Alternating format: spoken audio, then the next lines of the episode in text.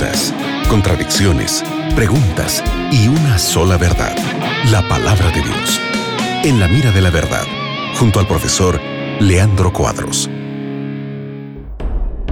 Está comenzando un nuevo programa en La Mira de la Verdad. Mi nombre es Nelson y estoy junto al profe Leandro Cuadros. ¿Cómo estás, Leandro? Que bueno, Nelson, que estamos juntos para estudiarmos la Biblia con nuestros amigos de la radio Nuevo Tiempo. Tus preguntas son muy importantes para que tengamos la oportunidad de descubrirmos juntos en la Biblia las respuestas de Dios para nuestras interrogantes. Gracias, Nelson, por tu compañía.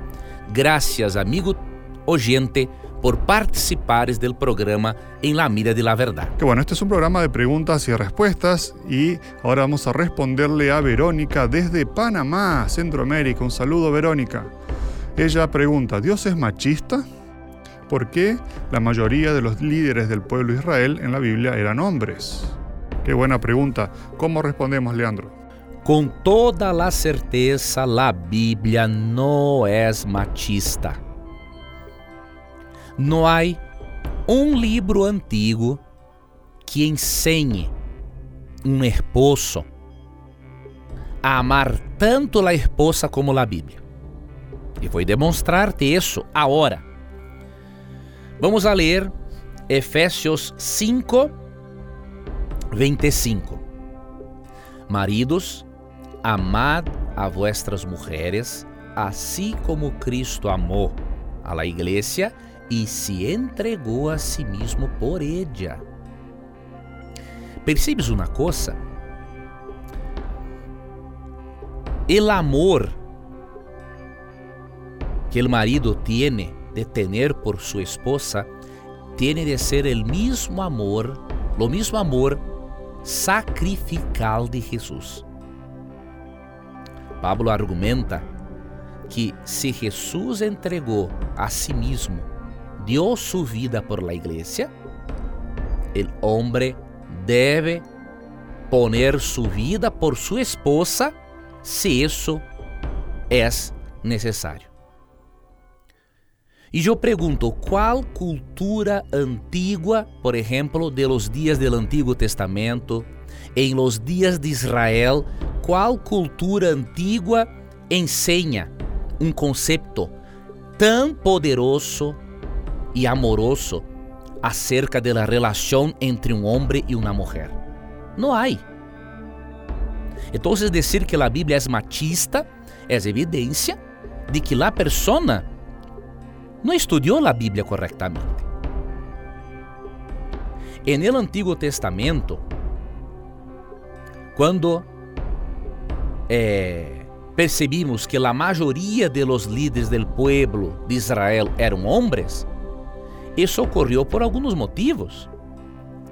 Primeiro, liderar um pueblo como Israel extremamente rebelde seria uma fuente de gran estresse para a grande maioria de las mujeres.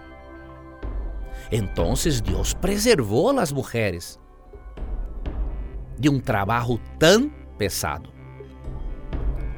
E também devemos considerar que, em, em alguns casos, quando Deus percebeu que algumas mulheres tinham a capacidade de exercer cargo de liderazgo, hasta mesmo eh, tendo o dom de juzgar e o dom de profecia, Deus elegeu mulheres para tal função.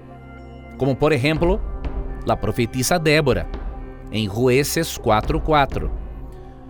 Governava em aquele tempo a Israel uma mulher, Débora, profetisa, mulher de Lapidote, e acostumbrava sentar-se bajo a palmeira de Débora, entre Ramá e Betiel, e en el monte de Efraim.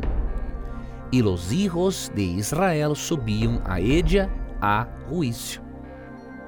Então, não há machismo em la Bíblia.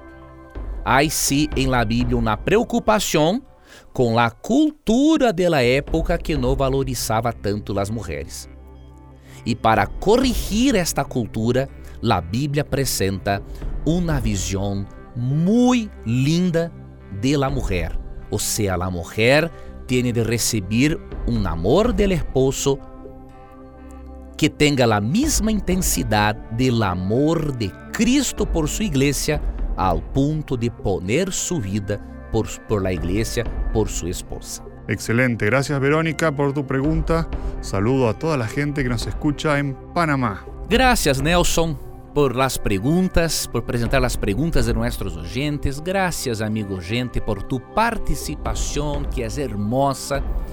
Y nunca te olvides que siempre que tengas coraje de preguntar, la Biblia tendrá coraje de responderte. Un abrazo y hasta luego. Acabas de escuchar En la mira de la verdad, junto al profesor Leandro Cuadros.